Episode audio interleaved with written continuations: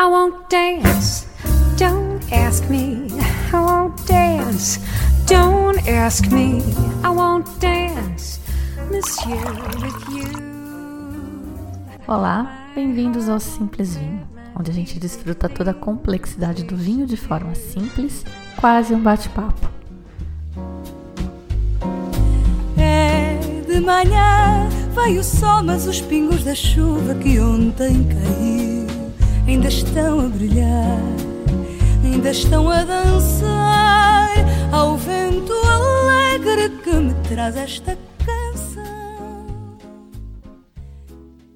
O programa de hoje é uma entrevista com uma especialista em azeites. E não é qualquer uma, eu falei com a Ana Carrilho, que é responsável por azeites na herdade do Esporão. Antes de começar a falar de azeites, uma chamada para próximos eventos. Dia 18 de novembro vai rolar um Zoom aberto, participação livre, com o David Giacomini, que é proprietário da vinícola La Recova, no Chile. Ele é, ide... Ele é também idealizador do projeto Novo Chile, que é uma agremiação de produtores independentes, fora aí do mainstream chileno, e eu escolhi dois vinhos do portfólio para divulgar. E a gente vai falar de um deles no dia 18. É um Rosé de Sauvignon Blanc. Olha lá, hein? Rosé de Sauvignon Blanc. Demi-sec. E a ideia é quebrar alguns preconceitos. A gente vai falar de harmonização também. Dia 18 de novembro, às 20 horas. Não precisa comprar o vinho, mas se quiser, pode. E tem 15% de desconto com o cupom Simples Vinho 15, tudo junto. Vale para o portfólio todo. Aí aproveita e tenta descobrir qual foi o outro vinho que eu escolhi. Tá fácil, fácil, fácil.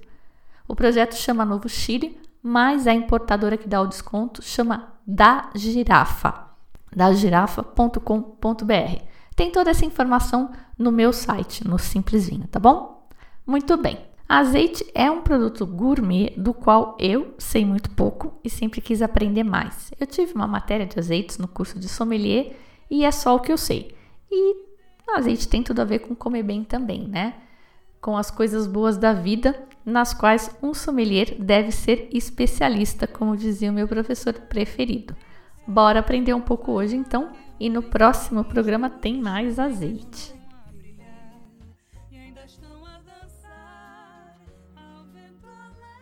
Então, Ana Carrilho, seja muito bem-vinda. Obrigada por disponibilizar seu tempo, seus conhecimentos para nos ensinar um pouquinho sobre azeites. E eu vou pedir para você começar se apresentando para os ouvintes. Ok, muito obrigada, Fabiana. Antes de mais, eu é que agradeço o convite. Uh, é uma honra poder, poder estar aqui consigo e poder partilhar algum, algum bocadinho daquilo que eu, que eu sei de azeite. Bem, quem é que eu sou? Não é? Além do meu nome, Ana Carrilho, sou a diretora de produção de, dos azeites de, do Esporão, da herdade do Esporão, e sou oleóloga, como nós uh, dizemos aqui. Uh, no Brasil, poderia dizer que sou um, azeitóloga. Basicamente uhum. é, é isso. Muito bem, Ana. E como é que você foi parar a, a, mexer com azeites? Meio por acaso? Ui, é verdade, isso é uma longa história. O meu avô já fazia azeite, portanto, aliás, o meu avô não fazia azeite, ele extraía azeite uh, há muitos anos, ainda não era nascida, e entretanto, quando se deu a Revolução, um, ele perdeu o lagar. Um, e realmente nunca foi uma cultura minha, até porque um, quando eu nasci ele já não, já não tinha o lagar, mas eu fui estudar engenharia agroindustrial e depois, felizmente, tive a, a, sorte de ter um professor, o professor Gouveia, que me fez apaixonar por, por esta área. E daí começou a, a minha vida de, de azeitóloga. Fui para a Espanha estudar, antes disso estive um ano em Itália, uh, numa grande empresa de azeites e, e, e começou assim, esta, esta Muito paixão. E aí em Portugal mesmo vocês têm escolas famosas de, de produtores de azeites, porque vocês são grandes produtores, não é?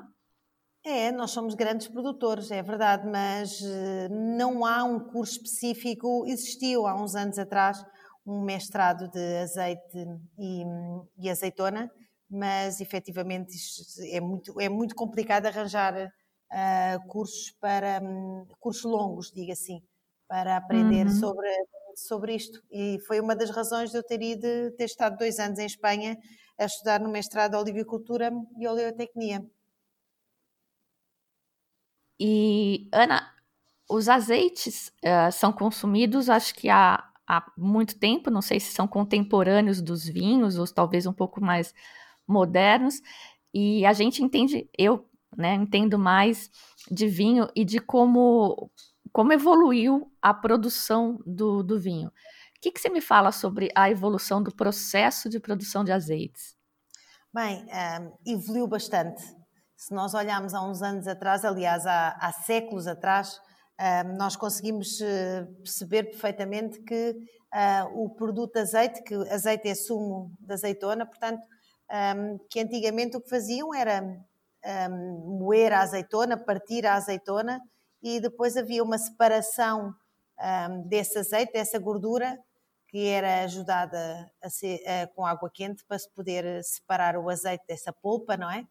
Um, e obtinha-se a, a, gordura depois de, de decantada.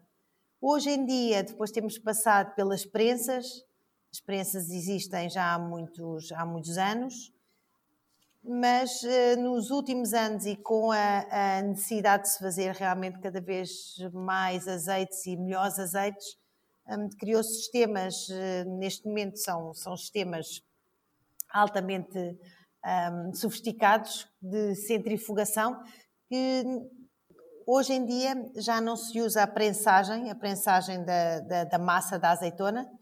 Hoje em dia usamos centrifugação, é um, um processo uh, sofisticado, uh, muita tecnologia envolvida, e o objetivo era tornar este processo mais rápido e de forma contínua, com formas mais fáceis também de conservar a, a higiene e termos azeites realmente muito mais uh, corretos e, e basicamente é, é, a evolução que levou com, sempre com o objetivo de se fazer cada vez melhor e o fazer cada vez melhor é fazer também cada vez mais rápido.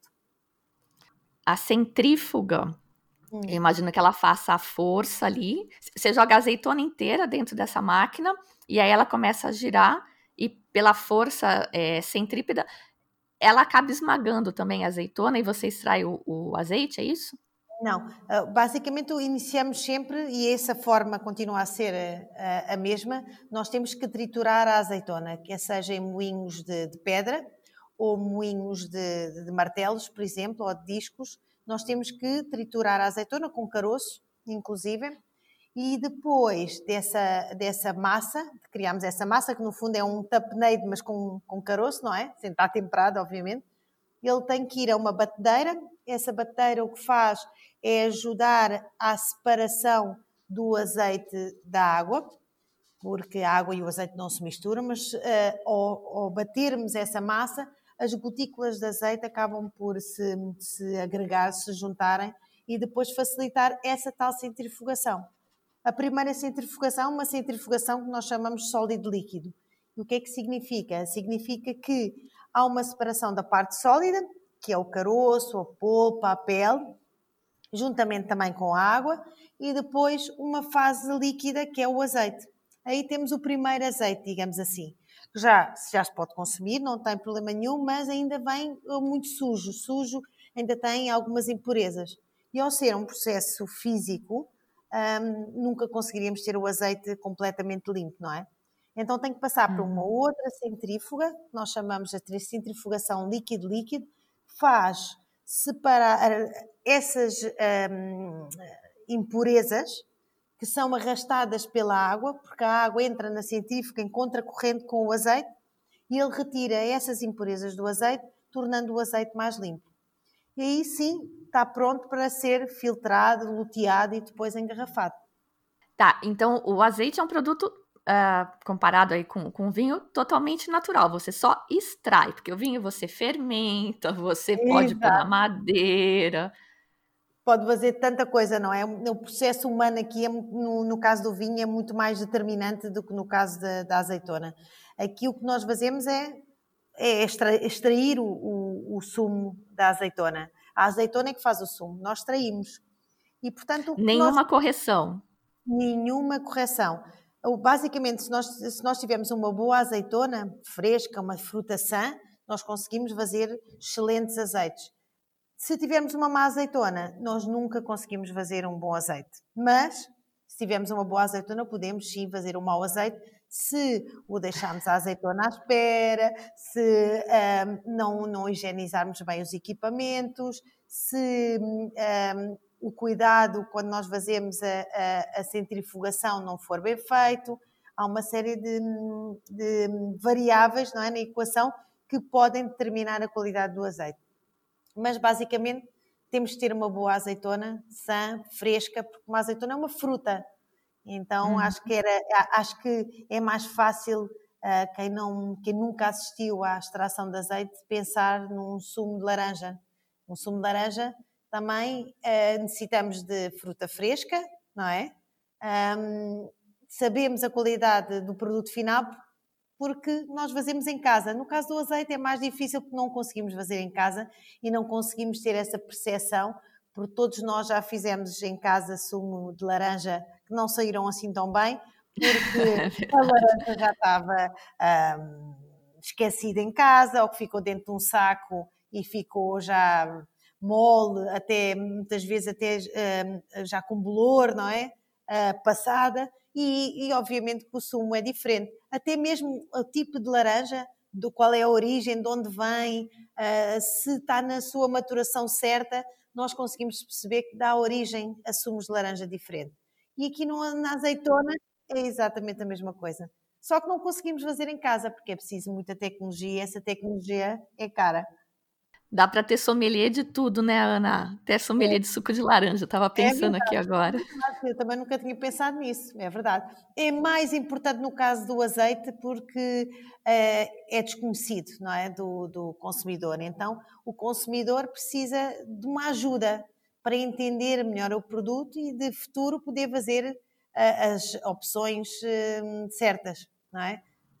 Uhum. E o que que define a qualidade num azeite? O que que você fala? Esse azeite é bom e este azeite é ruim? O que é que define a qualidade? A qualidade é definida primeiro pela é a qualidade organolética, não é? Porque se nós estivermos a falar de um azeite, o azeite come-se, não é? embora não se beba, mas come-se, é um ingrediente nos nossos pratos, na nossa, na, no nosso dia a dia. Mas o gosto e o sabor é o mais importante, porque quando compramos uma garrafa de azeite, é isso que é importante. Sabe bem, cheira bem e é do nosso agrado. Depois temos, a seguir à, à prova organolética, temos uh, os parâmetros químicos que têm a ser avaliados, que neste caso é a acidez, os índices peróxidos e as absorvências, que são os Ks que vocês chamam. O que que você disse depois de acidez? Peróxidos, hum. índice peróxidos. de peróxidos e absorvência, que são, o, o, no fundo, é uma análise espectrofotométrica. E o que é que isto diz, estes parâmetros de qualidade químicos? São parâmetros que uh, avaliam, sim, a qualidade do azeite, mas são parâmetros químicos que não podem ser avaliados pelo consumidor. O, o gosto, não é? Não, não, não, ninguém consegue avaliar, por exemplo, uma acidez. Uh, nos dão-nos um, um azeite e nós podemos dizer assim, ah, eu gosto deste porque tem uma acidez mais alta ou mais baixa. A acidez não tem gosto e sabor, portanto não é avaliada pelo palato do consumidor. Sim, é um parâmetro, mas quem compra, por exemplo, um azeite extra virgem, à partida está definido e é obrigatório, é legal, é legislação, está definido que o máximo da acidez é 0,8, que são acidezes muito baixas. Agora, se me, pode, me pergunta se uma acidez mais baixa é melhor do que a mais alta, a acidez não é um único parâmetro de qualidade, o parâmetro mais importante é a análise sensorial. E um azeite pode ter uma, uma acidez baixíssima e pode não ser considerado um azeite extra virgem. Isto porquê? Porque é a primeira avaliação, a avaliação organolética, o que é que determina determina uh, se um azeite tem defeito ou não. E o que é que é um defeito? É algo que não pode estar uh, no azeite, é aquilo que foi originado pela a, a fruta e pelo processo. Eu dou um exemplo, por exemplo, uma azeitona que ficou à espera. à espera significa que uh, ela pode degradar-se, como estávamos a falar há pouco do, da, da, laranja. da laranja, não é? Um, fica à espera, imaginem, um, numa tulha, nós chamamos tulha, uh, antigamente chamava-se tulha ao sítio onde, se guarda, onde a azeitona esperava antes de ser processada e origina um, um sabor e um cheiro que é tulha. E isso é desagradável. Nós, provadores, sabemos quando cheira a tulha, ou sabe, sabemos que essa azeitona teve muito tempo à espera. Portanto, não é um azeite feito de azeitona fresca. Então, isso vai determinar se esse azeite é extra virgem ou virgem. Porquê? Porque se tiver tulha, nunca pode ser tulha ou outro defeito, como por exemplo o ranço. O ranço é mais fácil até de, de, de nós perceber. Mais conhecido, né? Claro, porque qualquer gordura rança, não é? A manteiga rança, a banha rança, o, o tocinho rança. Portanto, tudo o que é gordura rança. É, é, o, é, é o tempo é que determina, não é? Uh, esse, esse, a intensidade de, de ranço. Então, tudo são defeitos que, se forem um, com uma intensidade elevada ou com uma intensidade que o, o consumidor perceba, ele já não pode ser um, extra virgem, tem que ser azeite virgem. Mas somente quando é muito ligeiro esse defeito. Se for um defeito elevado e perceptível, significa que esse azeite não pode ser embalado. Então, Ana, só para a gente é, estruturar aqui na, na, cabeça de quem não conhece nada, uhum. é, em, em, nível de qualidade, o, o, o, azeite com a maior qualidade é o chamado extra virgem. Exato. Que não Depois tem você tem feito na prova, significa que a origem teve origem em fruta fresca sã.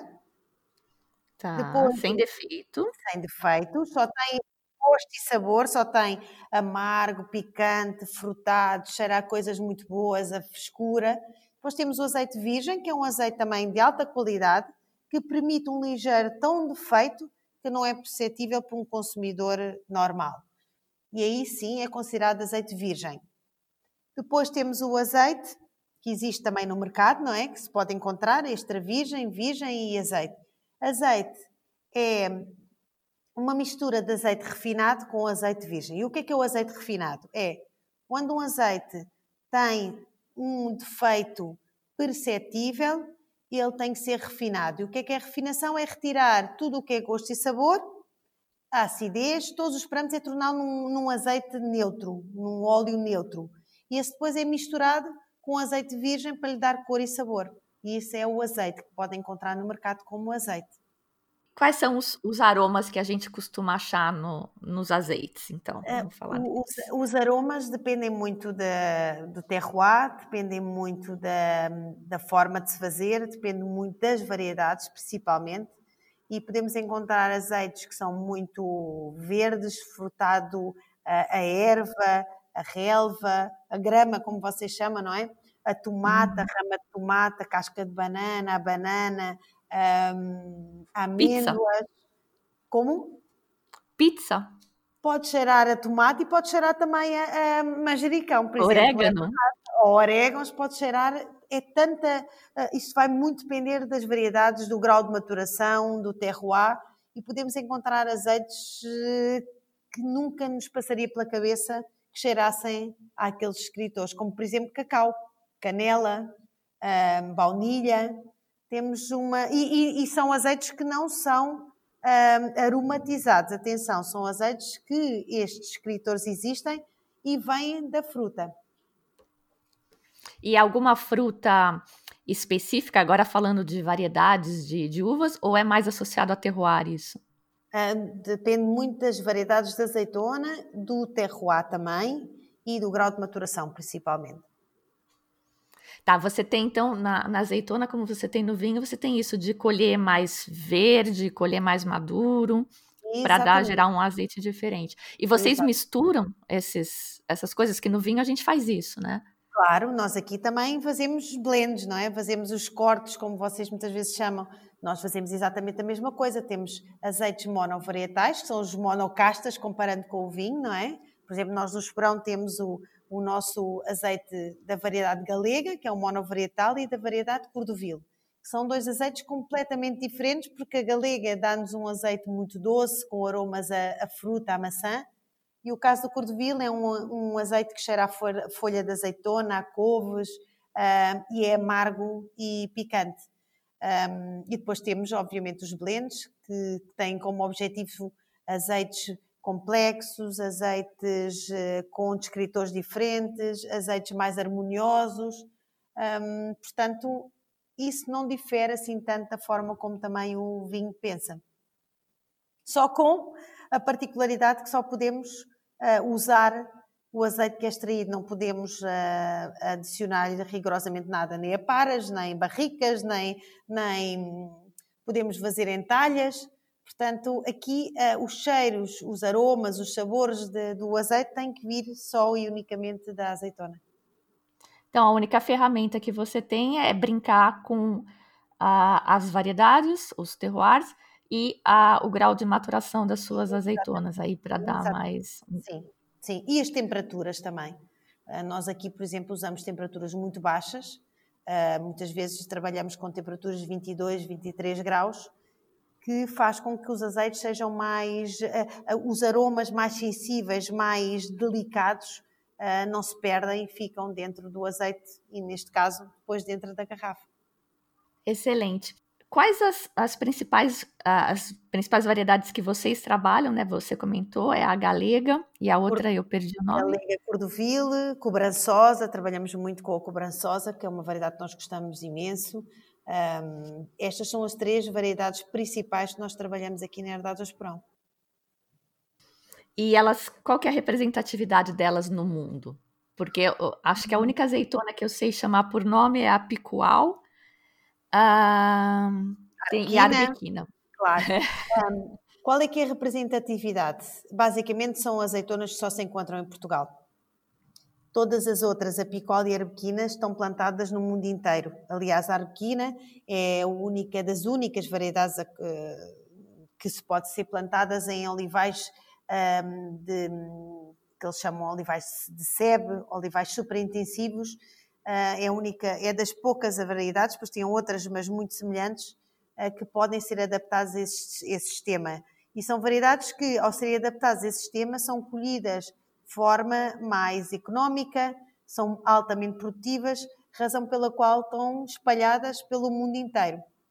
Nós temos uma grande vantagem como produtores portugueses e a trabalhar variedades portuguesas, porque podemos nos diferenciar do que é esta arbequina e picual que há pelo mundo inteiro, não é? Basicamente, uhum. todos trabalham com a mesma variedade, a única coisa que muda é realmente o terroir. E quando a gente vai avaliar o, o azeite, eu acho que isso pode ser interessante e surpreendente para muitas pessoas. Porque para mim é até hoje. Eu estava hoje de manhã comendo meu pãozinho com, com azeite. Eu tô com um picual aqui e ele tem um amarelo bem intenso, né? E eu acho lindo. Mas uhum. não tem nada a ver a cor, né? A gente, não. inclusive, faz a degustação em copos azuis para não ver a cor. Exatamente, é pena não temos imagens, senão eu mostrava os copinhos, estão aqui ao, ao, meu lado. A cor do azeite não é um parâmetro de qualidade, razão pela qual a prova é feita em copos escuros para que a cor do azeite não influencie o provador no momento da prova. E em termos de, de produção, Portugal é um grande produtor, produção e consumo, que eu queria fazer essa comparação também. Quanto que um português consome de azeite? Não sei se você tem essa informação. É um, e um brasileiro um português, um português consome de azeite uh, um bocadinho mais de 7 litros por ano. Um brasileiro não litros. chega a um litro. É, tipo vinho, né? E vocês usam aí óleo comum também? O que a gente chama de, de óleo aqui, não sei se. Porque Sim. em espanhol já não sei qual é a diferença, que eles chamam tudo de azeite, né? É, é uma, uma, coisa que eu acho é, curiosa. Eles chamam tudo de azeite que acaba uh, por ser óleo, não é? Nós aqui, o óleo é uma coisa, não é? Azeite é só para sumo de azeitona. Aliás, vem da palavra árabe, azeite, uhum. que, é, que, significa sumo de azeitona. E os portugueses, no fundo, adotaram essa palavra, e muito bem, para determinar só sumo de azeitona. Óleo, efetivamente usamos, porque o óleo é mais barato, mas tradicionalmente, se formos falar há 50, 60 anos atrás ninguém usava óleo. Isto foi uma, uma modernice, digamos assim, e porque entrou na família dos portugueses como sendo uma gordura mais barata e, e, o preço acabou por ser determinante na escolha depois final do consumidor. Mas continuamos a usar muito azeite, sim. Na comida, principalmente. Porque o azeite também pode ser usado para cosmética, não é? Antes usava-se para hidratar o cabelo, hidratar a pele, inclusive para curar algumas doenças de pele. Era muito usado. Não sabia disso. Hum. Tá, e no, no azeite, pelo que eu entendi, ele tem a, muito a ver com qualidade, né? Você é uma garantia de qualidade essa acidez mais baixa, porque se ele for estragando, deteriorando, a acidez vai aumentando. A acidez uh, pode aumentar no tempo. Se o azeite não for de boa qualidade, ele uh, altera-se, claro. Altera-se não só isso, estamos a falar de um sumo, portanto, a frescura do azeite vai se alterando ao longo do tempo. Uh, ao contrário do vinho, que alguns vinhos são de guarda ou alguns vinhos melhoram com o tempo, não é? Um, no caso do azeite, não há azeite que melhore com o tempo. Portanto, um, um azeite deve ser consumido durante esse ano, porque no ano seguinte temos outra safra e novos azeites. Um, agora, é importante perceber que essa alteração, as marcas são obrigadas, durante o prazo de validade, a garantir que no caso do extra virgem a acidez máxima é de 0,8. Nunca pode ultrapassar 0,8 ao fim do prazo de validade. E o prazo de validade é quanto? Hum, infelizmente, infelizmente não, é um, não é nada obrigatório. O produtor, embalador, o produtor, embalador ou embalador, uh, porque é muito diferente, não é? Um, alguém que produz um azeite e tem a sua marca, uh, controla a azeitona, desde a azeitona no campo, não é? Até à garrafa. No nosso caso, até à distribuição, porque a distribuição no Brasil é nossa e em Portugal também. Mas no caso do embalador, o embalador compra azeite a granel, em qualquer parte do mundo, põe dentro da garrafa e, e esse é, é o controle de qualidade que faz, é unicamente aqui neste processo de compra de azeite. Portanto, o prazo de validade não é obrigatório e não tem uma obrigatoriedade porque o produtor ou o embalador é responsável. Mas, porquê? Porque temos azeites, nomeadamente a arbequina, que é muito conhecida, não é? Porque está em todo lado. É um azeite que dura muito pouco tempo da garrafa. O azeite de arbequina sozinho não dura de uma safra até à outra safra. Ele começa a rancificar muito cedo porque é pobre em antioxidantes e o antioxidante é aquilo que faz com que um sumo de azeitona dure no tempo e pode, no caso de azeites um, de altíssima qualidade, podem durar 3, 4 anos e continuam a ser extra virgens. Um azeite arbequina, e se for um azeite arbequina madura, não podemos de todo garantir mais do que 6 meses desde o momento em que ele é extraído. Super interessante. E a safra não vem no azeite, né? Vocês não precisam colocar de que ano ele é. Não, não é obrigatório, mas no nosso caso do esporão, nós ao termos uh, safras todos os anos, não é? E ao controlarmos e termos um lagar próprio, não é? O nosso lagar que está dentro da herdade, aliás é visitável para quem quiser visitar, nós temos visitas abertas ao público e todos os anos temos azeites diferentes. E para, para, para dar um exemplo, Fabiana, nós durante a campanha, que decorre não é, desde outubro até janeiro, nós uh, em novembro já temos azeite novo engarrafado. Porquê? Porque nós somos realmente obcecados uh, por fazer o melhor azeite e tê-lo o mais fresco possível na garrafa, de forma que possam apreciar os nossos azeites logo desde que ele é feito. Que delícia, hein? E já chega para o Brasil. Vocês já fazem em novembro, já, já tem engarrafado, já estão despachando. Exatamente. No Natal já tem normalmente azeite novo no Brasil, sim. E isto é um feito, porque realmente não é fácil estar a produzir e ir fazendo azeites, hum, ir embalando azeites da própria, da própria safra. Mas é um gosto. Um azeite novo é, é outra coisa, não é? É, preciso conhecer mais, viu? Eu estou aqui com ah, alguns azeites seus. Eu não sei se são todos que você manda para o Brasil. Eu tenho um orgânico, ó, tem uhum. isso também, hein? similar ao, ao, processo do, do vinho, né? De, eu tenho o, o extra virgem orgânico uhum. e o virgem extra. É da barrinha bege, não é? Isso. Sim, branca, sim. E o, e o, o orgânico é o do Olival dos Arrifes, não é? Este azeite da barrinha amarela é um azeite de terroir. Significa o quê? Significa, como no vinho, que é um azeite que vem de um olival específico que se chama-se olival dos arrifes, aqui dentro da herdade do esporão. Portanto, ele todos os anos pode mudar, efetivamente, porque o efeito do clima, não é? Um, da forma de fazer, não, mas do clima uh, afeta efetivamente este olival e podemos ter azeites diferentes de um ano para o outro, mas é um azeite só daquele olival que é o olival dos arrifes e que, uh, curiosamente, foi o primeiro produto orgânico que o Herdade do Esperão lançou no mercado. E em relação à sua pergunta, se não sabe se os nossos azeites são todos no Brasil, os nossos azeites são todos no Brasil, sim. Ah, muito bem. Então, o que você falar aqui que é o seu preferido, a gente vai poder experimentar também, né? É, é mesmo. Qual que é, então? Eu gosto muito do olival dos arribos, mas também há azeites para ocasiões diferentes, não é? Eu acho que também gosto muito do olival dos arribos, porque é um azeite, foi um, quando cheguei à Herdade dos Prom, foi, foi esta, esta referência, esta garrafa que nós lançámos nesse, nesse ano, então tenho-lhe muita carinho, é como se fosse quase, é como um filho, não é? É um filho, é, é um, exatamente que eu vi nascer. E depois, aquele outro que tem, que é o azeite extra virgem, é a nossa entrada de gama, é o nosso azeite mais versátil. O que é que isto significa?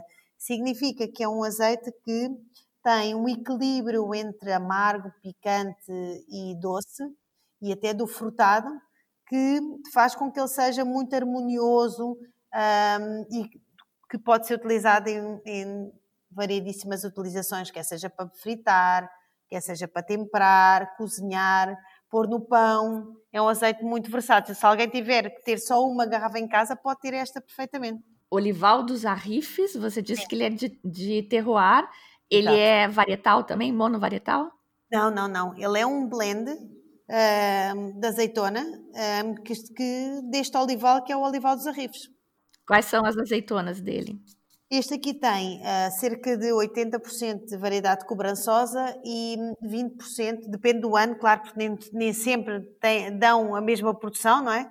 Mas em, em, em média 20% de variedade arbequina. E o extra virgem? Virgem extra, eles chamam. Nós dizemos virgem extra, mas aí é extra virgem, não é? Curioso. Extra virgem é o, a qualidade do azeite e virgem extra é o nome que vocês deram. É isso? É, é, eh, quer dizer, o azeite extra virgem eh, acaba por ser a nossa entrada grande. Não tem um nome, é verdade, como todos os outros que têm, que é o seleção, ou temos o, o variedade galega, o cordeville. Efetivamente, nós nunca lhe demos um nome. Então, ele é o extra virgem. é um blend de várias variedades, eh, como por exemplo o galega, a cordeville, tem também alguma frantô e maçanilha tem várias, várias variedades que dependem de ano para ano. Vamos degustar ele?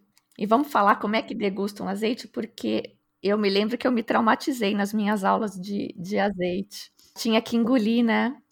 É, é só um bocadinho. Imagino que às vezes vamos a, temos concursos de, de, azeite, exatamente como existe nos vinhos, e às vezes provamos 100 azeites num dia, portanto está a ver. Você engole só um pouquinho daí, só para sentir aquela picância na garganta. Só um bocadinho. Nós estamos treinados, não é? É muito mais fácil para nós, não é, Fabiana? Não é a mesma coisa do que nós não estamos habituados a, realmente a engolir azeite, não é? O azeite é um ingrediente na cozinha, não é? Na, na, nos nossos dia a dia. Por isso a responsabilidade ainda é maior, porque repare, Fabiana, se nós olhamos para o azeite e, e, realmente percebemos que ele é um ingrediente, ele entra nos nossos pratos. Quando falam em pairing, não é? Harmonização no vinho, provamos um vinho, e aliás fazem isso nos restaurantes, não é? Por muito que muita gente não perceba o que está a provar, mas dão-nos a provar o vinho, provamos, aceitamos o vinho e só aí é que iniciamos a nossa refeição, não é? No uhum. caso do uhum. azeite, ele já vem temperado, já vem cozinhado com este ingrediente e ninguém nos dá a provar nada.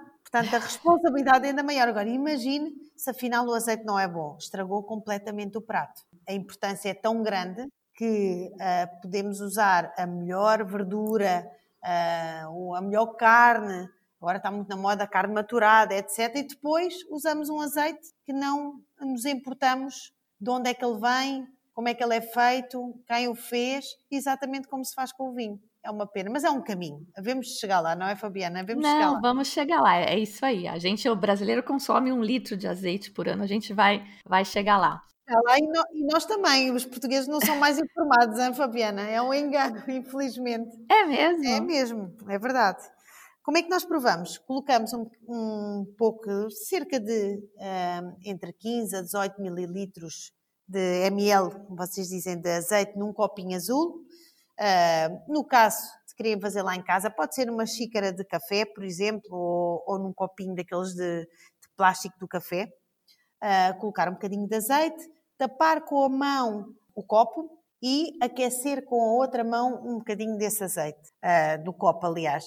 E o que é que vai acontecer? Vai acontecer que o azeite é, é aquecido e são libertados os aromas que ficam presos entre o azeite e a nossa mão, não é? Destapamos e cheiramos o azeite. Temos que perceber se o azeite, como o consumidor normal não sabe o que são defeitos, não é? Tem que saber se, se é um azeite uh, que cheira a fruta fresca, cheira bem, e depois prová-lo e saber se ele, se ele sabe bem. Mas é, o, que, o, que, o que pode ser interessante é comprarem mais do que um azeite e irem experimentando, fazendo este tipo de degustação, não é? E depois, para quem não é tão aventureiro, pode sempre pôr um azeite em cada pratinho e molhar com o pão e provar e ver a diferença entre os azeites. E a gente nota bem, né? É. Então eu vou pedir para você, vamos pegar a pessoa mais insensível ou que se acha mais insensível de todas quais os azeites mais extremos que você fala, não, você vai comprar estes dois e eu duvido que você não vá notar a diferença okay. entre estes dois. Então podemos fazer o seguinte: comprar o nosso azeite galega e o nosso olival dos arrifes, por exemplo, este amarelinho, ou até o seleção, que é aquela garrafa fosca preta. E se provarem um e outro, cheirarem um e outro, vão ver que é diferente. Certeza absoluta, garanto. Qualquer um percebe. É. Eu tô aqui com o, o Olival, eu abri ele, o, o Olival dos Arrifes. Uhum. Ele tem. Uh, não sou craque em, em, em, azeite, não, hein? Mas vamos ver. É, eu sinto o cheiro de folha verde nele. É, sim. É isso? E até de grama, de campo, não é? Exato. É, é. é, muito herbáceo, cheira, cheira a coisas verdes, não é? Folhas verdes, que é o que dizia de início. Muito bem. E é muito saboroso, não é? Muito, cheira muito bem, não é? cheirar fresco, faz uhum. transporta-nos para, para o olival. Ele tem um amargo forte, uhum. mas com uma, uma, picância, uma picância ó. que vai crescendo ao longo do tempo, não é? Exatamente, porque eu, eu coloquei ele na boca, então Aí eu senti o amargo direto, uhum. e aí parece que ele foi envolvido por um, um creme aí, uma, é. uma coisa mais leve, e aí ele começou a picar. É, exatamente. E depois tem assim, um, é como se fosse um, um retrogosto, um final de boca a frutos secos. Quase uma doçura de amêndoas, amêndoas verdes. Uma dinha de nada distringente na língua, mas nada que não seja suportável e realmente é este, esta frescura que nos enche a boca. Mas atenção, não, nós não bebemos azeite, não é? Nós comemos azeite. Portanto, tem que ser para imaginar uma pasta fresca, não é? Só com este azeite. É maravilhoso. E um bom queijo ralado, parmesão, é um Nossa final. Senhora. E simples. Às vezes as coisas boas estão na simplicidade. E qual dos seus azeites você recomenda com doce? O galega, decididamente o galega fica muito bem com doce. Aliás, eu só uso azeite em casa porque o meu filho mais velho é intolerante à lactose e não pode consumir nada que tenha leite, não é? Manteigas, etc. Então eu cozinho só com azeite e faço sobremesas, substituo os óleos e as, porque não gosto de óleo, não é? Um, mas substituo a manteiga pelo azeite. Aliás, eu uso menos azeite em peso do que uso de manteiga, portanto, uh, até economizo gordura e é mais saudável e mais light quase, não é? E fica ótimo fazer um bolo com azeite em vez de manteiga fica excelente. Temperar uma mousse de chocolate, aí se calhar já usaria uh, provavelmente um azeite mais amargo e mais picante. Gosto de picante na mousse de chocolate, um bocadinho de flor de sal. E qual seria? Se calhar o seleção ficava ótimo, eu gosto. Mas também fica muito bem o galega, para quem gosta de aromas, não gosta tanto de contraste temperar um gelado de doce de leite com azeite e flor de sal é divinal, experimentem, é maravilhoso. É, essa é uma experiência que eu achei enlouquecedora. Fui para a Argentina, fui para Mendoza. Uhum. Zucardi? Zucardi, exatamente. O Miguel Zucardi, conheço muito bem, é meu amigo, felizmente. E a gente foi, eu fui almoçar lá e tinha um, um, um, almoço, um menu harmonizado com acho que seis ou sete passos. Uhum. E por último tinha um sorvete. Uhum. E o cara falou: bota azeite aí em cima. Eu achei a coisa mais bizarra. Assim, como assim pôr azeite no sorvete? Menina, que coisa boa! Não lembro que azeite que era, não lembro de nada, faz muito tempo isso. Mas muito legal e é um hábito que a gente não tem, né? Mas que podem vir a ter. Aliás, nós, nós aqui estamos a começar o inverno, vocês estão a sair do inverno e nós estamos a entrar no inverno, não é?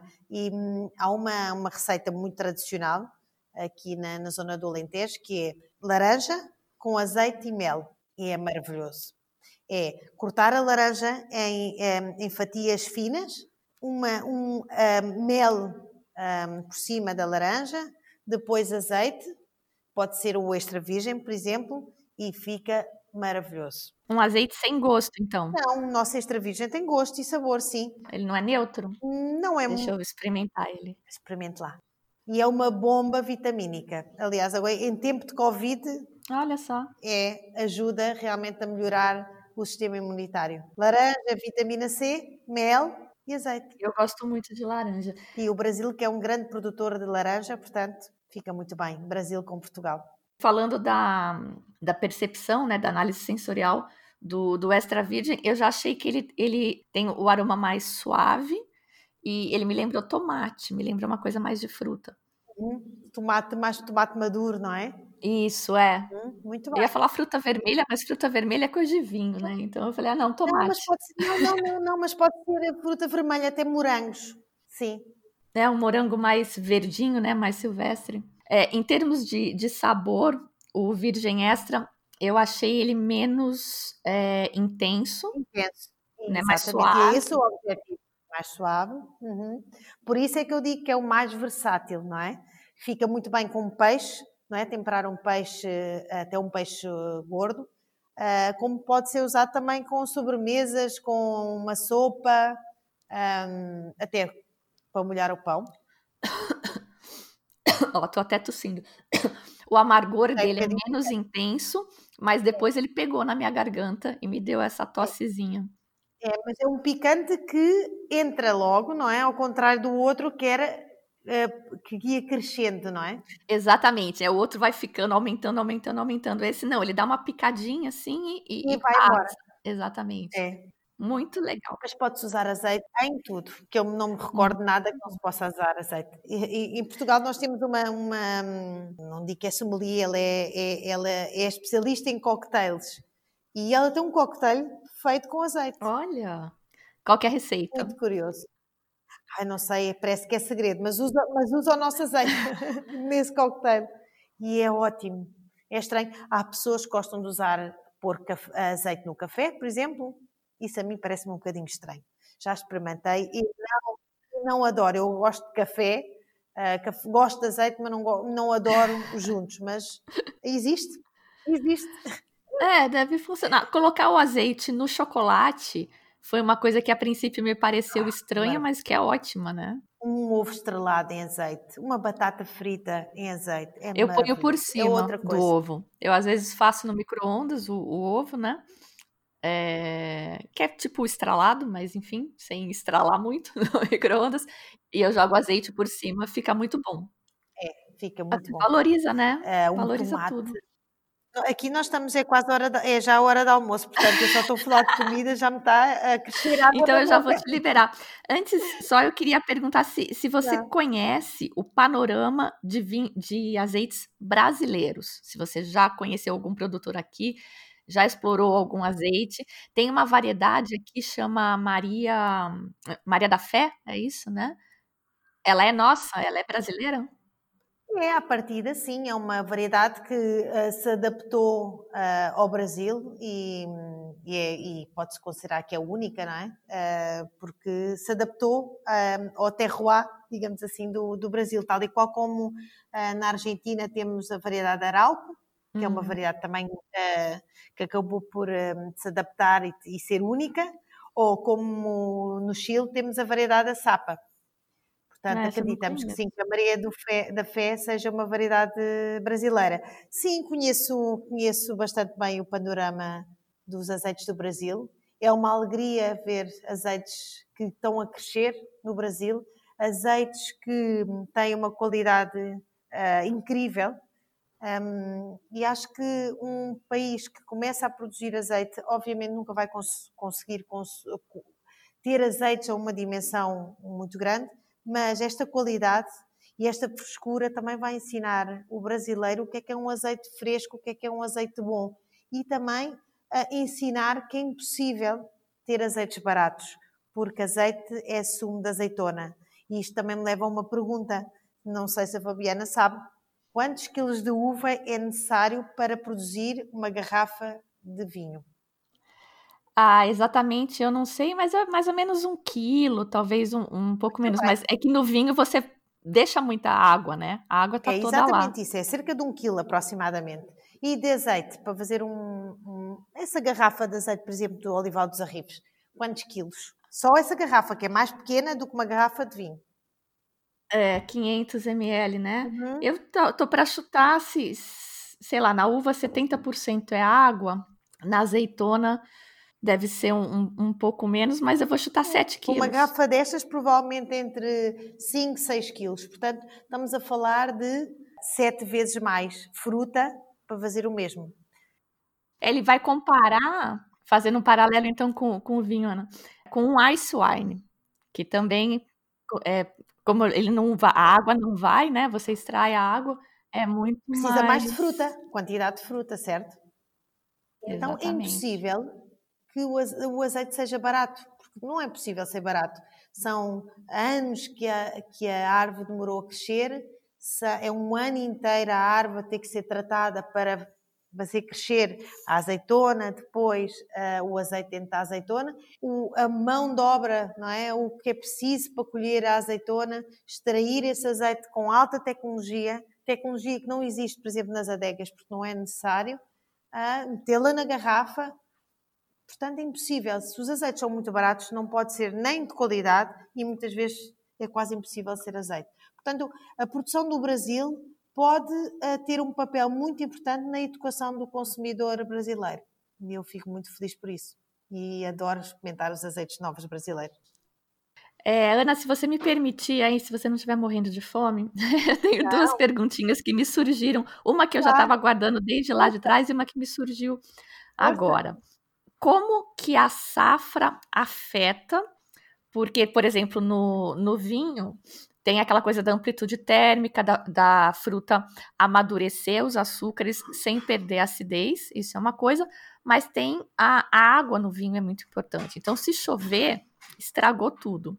E na azeitona você tira essa água, né? A água não importa tanto. Tira, mas é. A a água importa muito. Ah, nós temos, ta- tal e qual como nas vinhas, embora ah, é raro existirem vinhas neste momento que não sejam regadas, a maior parte é de regadio, nós temos a mesma coisa. Temos olivais que são regados e, oliva e olivais que são de sequeiro. Nós usamos muito variedades tradicionais, a galega é a variedade mais antiga portuguesa, e precisa de água para, primeiro, para ter flor de flor para ter fruta. E para ela sintetizar gordura, precisa dessa água. E precisa também na altura da extração, porque se eu eh, a moer uma azeitona que não tem água, ela basicamente é pele e caroço. Então o que acontece? Quando moo, ah, o caroço é quase como uma madeira, ele vai parecer quase uma serradura, vai parecer quase uma, uma, uma madeira, não é? Então é importante essa água para que o azeite não tenha também ah, muito contacto com, essa, com esse caroço.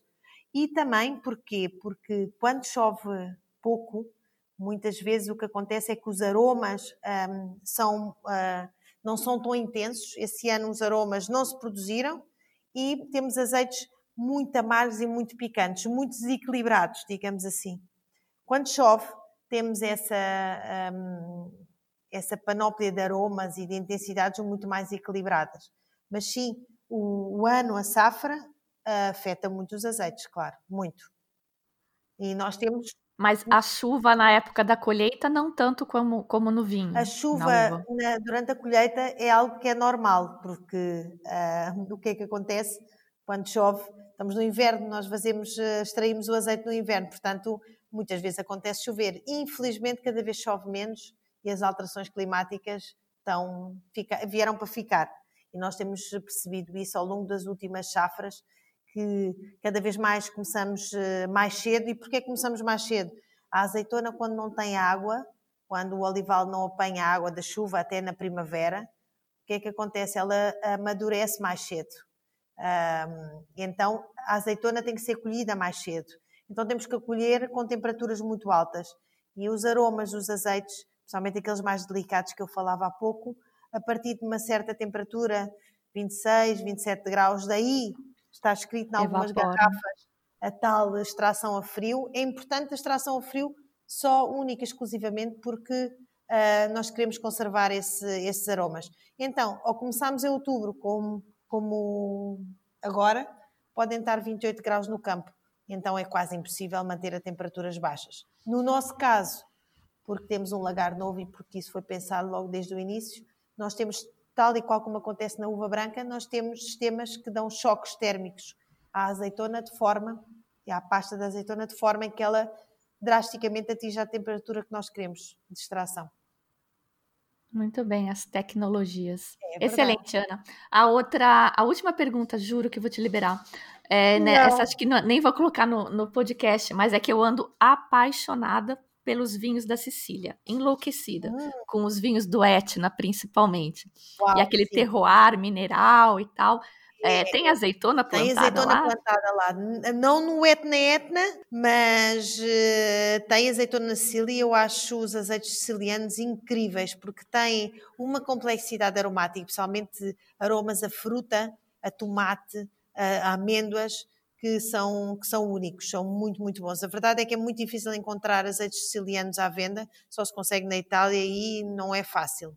Mas, se gosta de, de, de vinhos da Sicília, do, do Montetna, tem que experimentar os vinhos da Ilha do Pico dos Açores. São maravilhosos. Experimente, Fabiana. Portugueses. Está anotado aqui, Pico dos Açores. Temos não sei Brasil? se tem, talvez. Não sei, não sei. Uh, experimente a Açores Wine Company, uh, que são os mais conhecidos. Os Estados Unidos eu sei que existe. Uh, aliás, eu este verão estive na Ilha do Pico e estive a acompanhar as vindimas da, do Pico, que eu acho os vinhos incríveis, brancos incríveis. Quero plantados no pé, mesmo não têm armação, são na terra, são quase um arbusto e são rodeados por uh, muros de pedra preta. Ah, eu fazem... já vi. Eu já vi é foto. É, é como na, nas Canárias, né? Por causa do, é. do, vento, eles plantam ali. Exatamente, e, da, e da, da, salinidade, porque é uma ilha e os vinhos são incríveis. Tem que experimentar, Fabiana. Ai, Não preciso. tem olival na Ilha do Pico, infelizmente. Precisam me deixar viajar, né, Ana? Tá difícil. Esse ano, Ui, acho que. Pois é, é verdade. Senão tem que acompanhar é, um, é um terroir completamente diferente e como é esta, tem esta mineralidade, não é que vem, tem esta, uh, ele sabe quase amar a terra, um, é incrível. São, e é isto que é incrível, que as pessoas conseguem perceber no vinho, e é verdade que o vinho teve uma, teve uma vantagem, vai anos avançado, porque as marcas foram, foram fazendo. A concorrência, aliás, entre as marcas foi muito positiva para se construir uma, um futuro de qualidade, não é? E hoje temos vinhos incríveis no mundo inteiro. Mas, no caso do azeite, infelizmente, essa concorrência não existiu, porque existem basicamente marcas de embaladores que não fazem esse papel porque não têm produção, portanto não têm pouco que podem controlar, não é?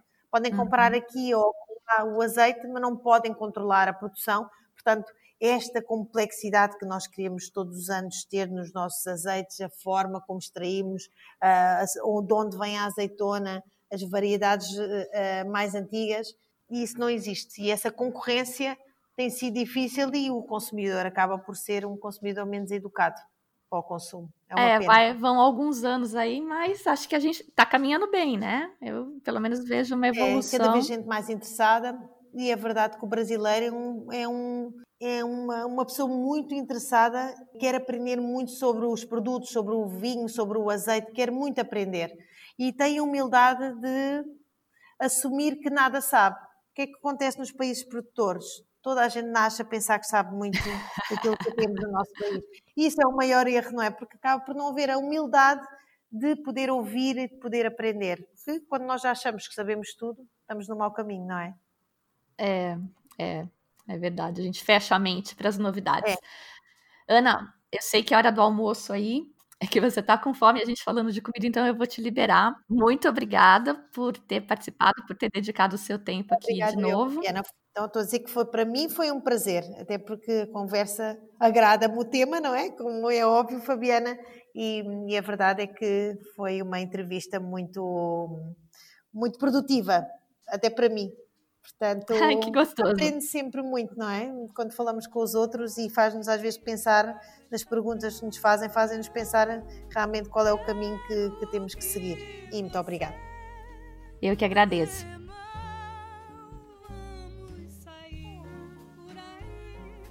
Sensacional, né? Eu ia até tirar essa parte sobre o vinho dos Açores, mas foi uma coincidência absurda, porque a gente gravou essa entrevista umas semanas antes do Vinhos de Portugal, que foi aquele evento de degustações de, de portugueses, né? E na minha wine box, que vinha um vinho surpresa, veio um vinho branco de Açores. Não acreditei. Eu acho que é um sinal. Eu não abri ainda, tá no cofre esse vinho. A música de hoje, Estrada do Sol, de Dolores Duran e Tom Jobim, nas vozes da cantora portuguesa Carminho e da nossa Marisa Monte. Na abertura, como sempre, você ouviu Jenny Monrai e Michael Bublé com I Dance. Pode ir se despedindo, porque a partir do programa 100 não teremos mais a nossa querida Jane. Eu sou a Fabiana Kenosaisen e vou ficando por aqui com o Simples Vinho. Tchim, tchim. Vamos sair por aí sem pensar sem foi que sonhei, que chorei, que sofrer, pois a nossa manhã já me fez esquecer. Me dê a mão, vamos sair pra ver o sol, vamos sair pra ver o sol. O sol.